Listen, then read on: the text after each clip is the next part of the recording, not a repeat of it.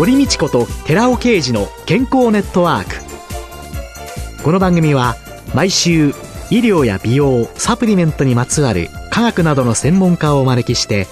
私たちの健康のために役に立つお話を伺う健康生活応援番組です。包摂体サプリメントと MGO マヌカハニーで健康な毎日をお届けするコサナの提供でお送りします。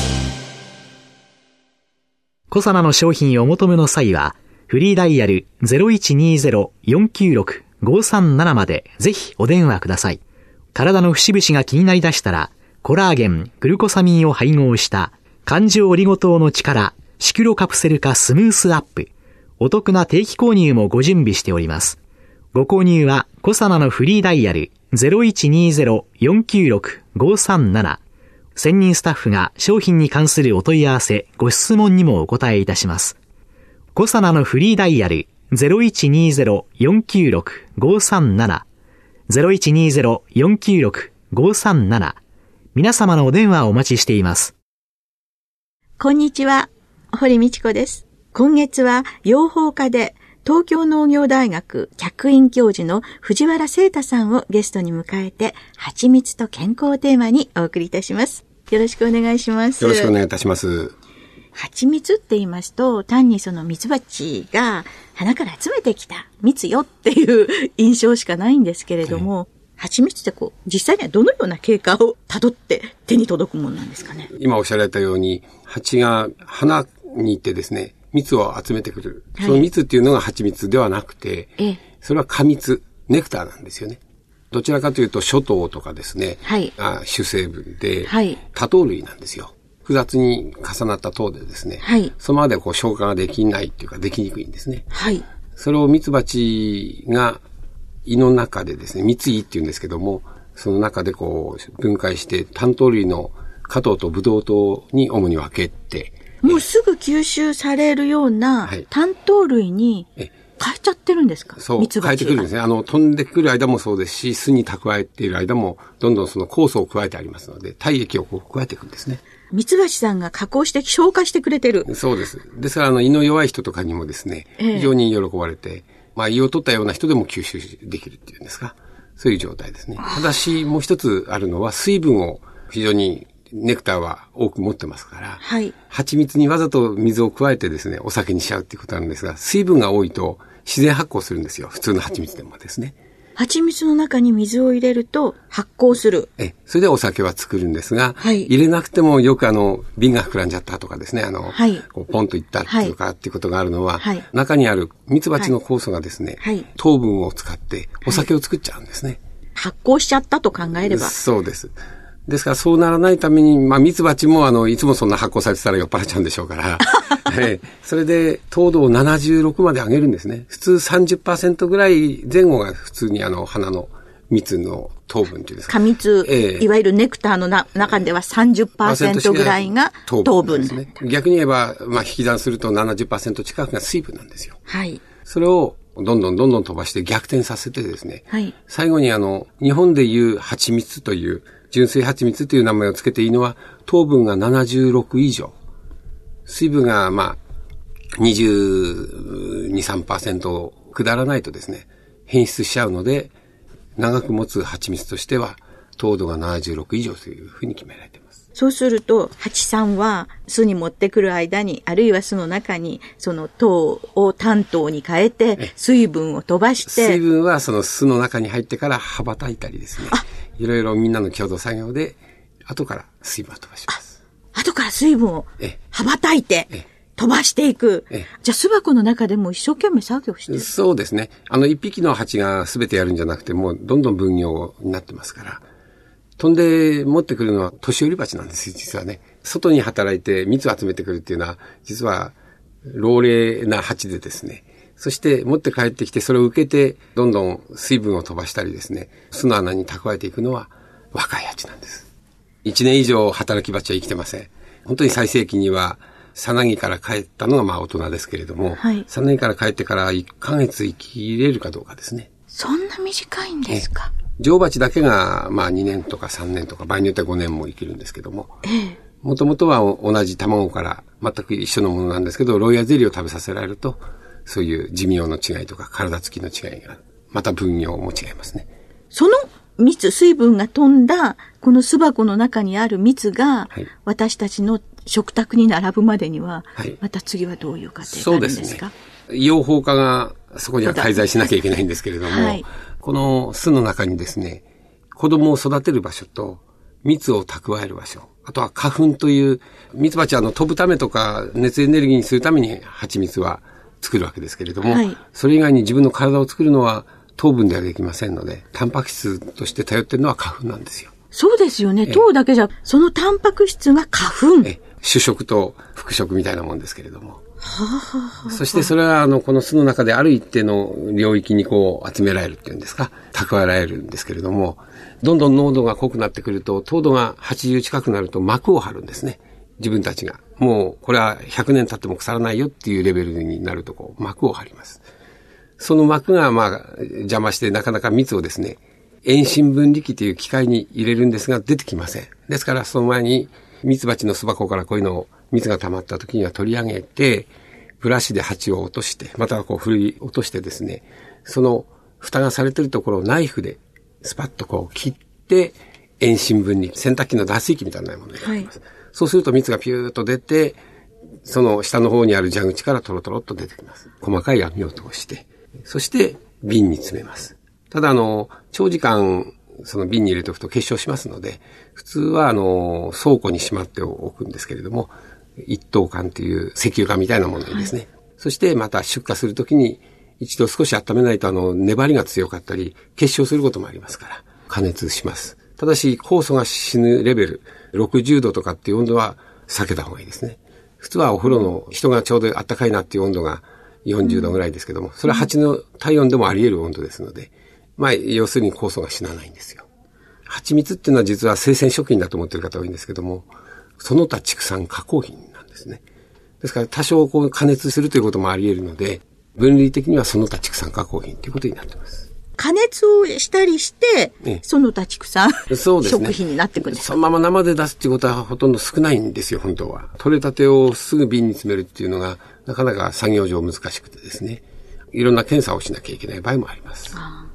ローヤルゼリーとか、プロポリスだとか、はい、その人間がその蜂から得ていくものっていうのは蜂蜜以外のものっていうので、これらはどういう違いがあるんですか？蜂蜜は今ね、こういったように鼻から持ってきます。はい、花粉も蜜蜂が持ってくるんですけども、はい、これあの、花を枯らしちゃうわけじゃなくて、花に来て受粉をしてもらうためにですね、わざわざ花粉も蜜蜂用に量を多くして出してる花もあります。そして、それらを花粉団子として、こう、粒にして、あの、足に持ってきますよね。はい、それもあの、立派な健康食として売られてます。女性のあの美肌とかですね、はい、ホルモン作用でしょうか、あのツヤツヤになるということですね、はい、男性も結構喜んで食べているようですね。あとはあの、先ほど言ったプロポリスですけども、これはあの、実は蜜蜂の食べ物ではなくて、木の樹脂っていうかな、あの、松ヤニを思い出していただければわかるんですけど、そういうものが早春にこう、ネバネバするね、はい、花の芽をこう触るとベタベタっとするやつが、はい、蜜蜂が持ってくるんですけども、それがプロポリスというものです。唾液と混ぜてこう柔らかくして持ってくるんですけども、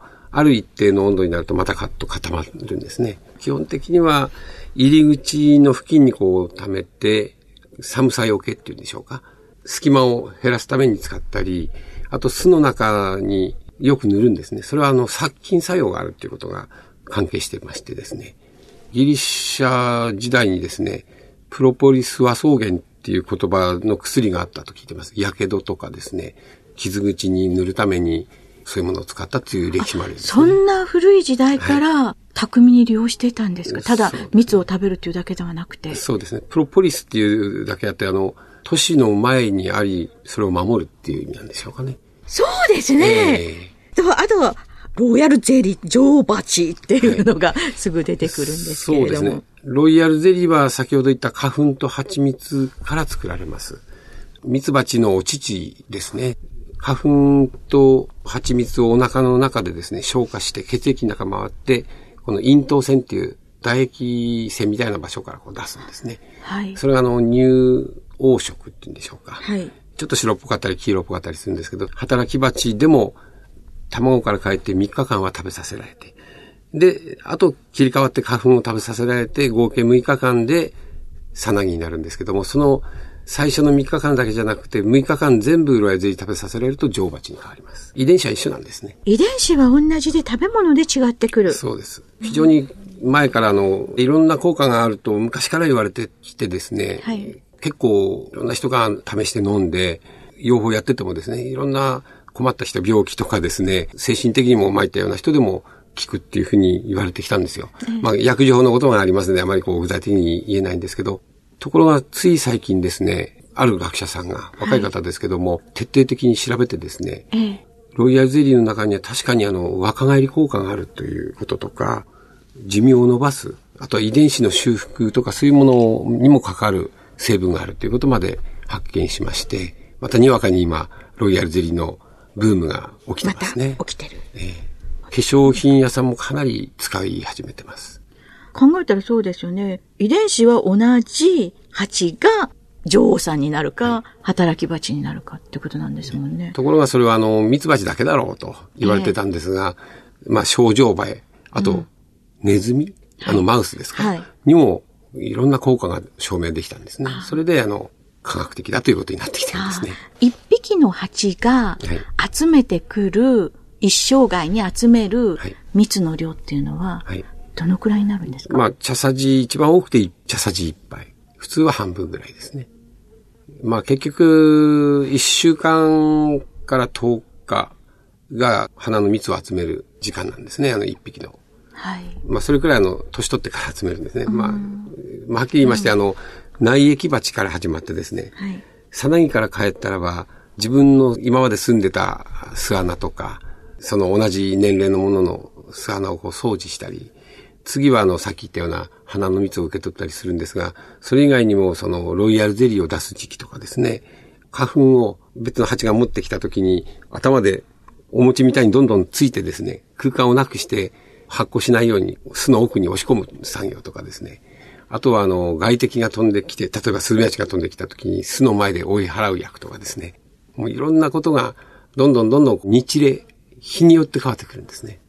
なんか毎日同じようなことしてるんだろうなって思ってたら違うんですね。ええー、まあ3週間弱ぐらいになったら、外に一度偵察に行くんですね。はい、そして自分の巣がどこにあるかっていうことを高い空中からこう見て、写真機で写したみたいに覚えちゃうんですね。ここっていう場所を群れがですね、覚えちゃうと、人が勝手に巣箱を2メーターぐらい動かすと、もう迷っちゃって大変なことになるんですよ。もう絶対的な場所を覚えちゃうから。じゃあ、こっちとあっちとか動かしちゃう。あまり良くないんですね。そしてから初めてですね、外に出かける時期が来て行くんですが、その時、あの、花の蜜だけじゃなくて、水も集めます。暑い時にですね、巣箱の中の蜂があの熱せられて死んじゃうので、それじゃなくて水を持ってきて、あの、京都のあの暑い時に打ち水するみたいなことを蜂もします。今月はいっぱい蜂の魅力、養蜂の魅力、いろいろ続けて伺っていきたいと思います。はい、今週のゲストは、養蜂家で東京農業大学客員教授の藤原聖太さんでした。来週もよろしくお願いします。よろしくお願いいたします。続いて、寺尾刑事の研究者コラムのコーナーです。お話は、小佐野社長の寺尾刑事さんです。こんにちは、寺尾刑事です。今週は、マヌカハニーっていう特別な蜂蜜についてお話したいと思います。ニュージーランドで取れるものでして、ニュージーランドにマヌカという低木がありまして、そこに咲く花なんですけども、これが非常に特別な実は蜂蜜なんです。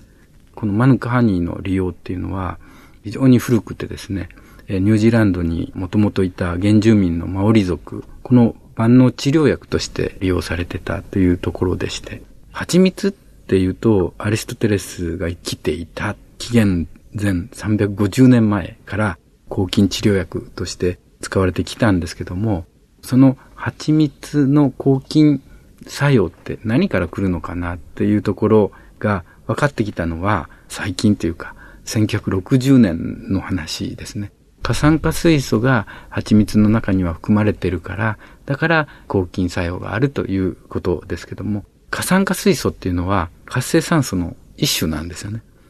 ですから通常は活性酸素っていうと体を錆びさせるものですから、それが病原菌を殺してくれているということで、病原菌は殺しますけども、決して人の肌に対していいものとか、そういうものではないわけですね。活性酸素と言いますのは。蜂蜜に美容効果や高老化作用の期待できるような抗酸化物質っていうのは、そのことから言うと、含まれないってことになりますよね。どういうことかって言いますと、活性酸素っていうのは酸化物質、物を酸化させる物質です。そこに抗酸化物質、酸化するのを防ぐ物質、これが一緒に入ることっていうのは無理なわけです。ということで、蜂蜜の中には抗酸化物質って入りづらいっていうことが一般的には知られているわけですけども、ところがこのマヌカハニーの場合には抗酸化物質が入っているんですよね。そこのところがまず一つ目、大きな普通の蜂蜜と違うところです。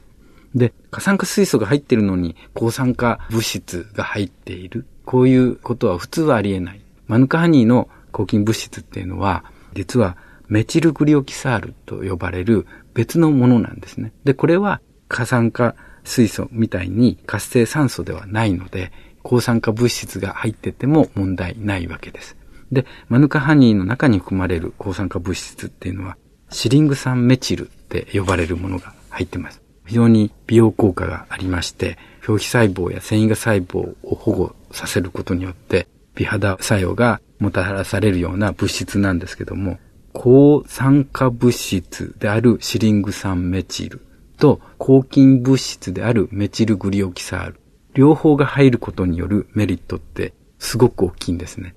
例えば、肌を傷つけてしまったって言った時に、そこから菌が侵入します。その侵入を抑えるために抗菌物質が必要。メチルグリオキサールが効きます。さらに、抑えるだけではなくて、腫れ上がったりいろんな炎症を起こすことがあります。この炎症を抑えるところで抗酸化物質がうまく働く。つまりシリング酸メチルがうまく働いて、炎症を抑える効果がそこに備わっているということで、傷口が早く治る。口内炎ができても、さっとマヌカハニを食べれば治るっていうように、非常にメチルグリオキサールとシリング酸メチルという抗菌物質と抗酸化物質両方が組み込まれた蜂蜜ということで特別な蜂蜜と呼ばれるのが一つこれが理由になっているわけです。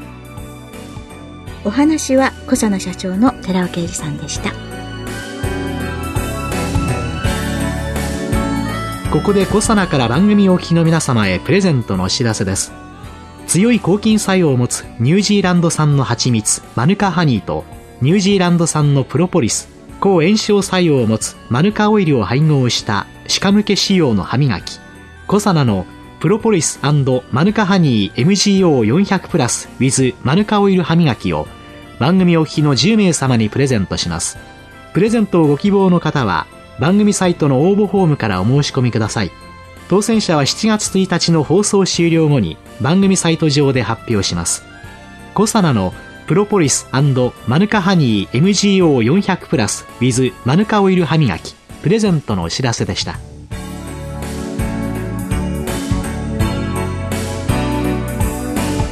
堀道子と寺尾啓二の健康ネットワークこの番組は包摂体サプリメントと MGO マヌカハニーで健康な毎日をお届けするコサナの提供でお送りしました。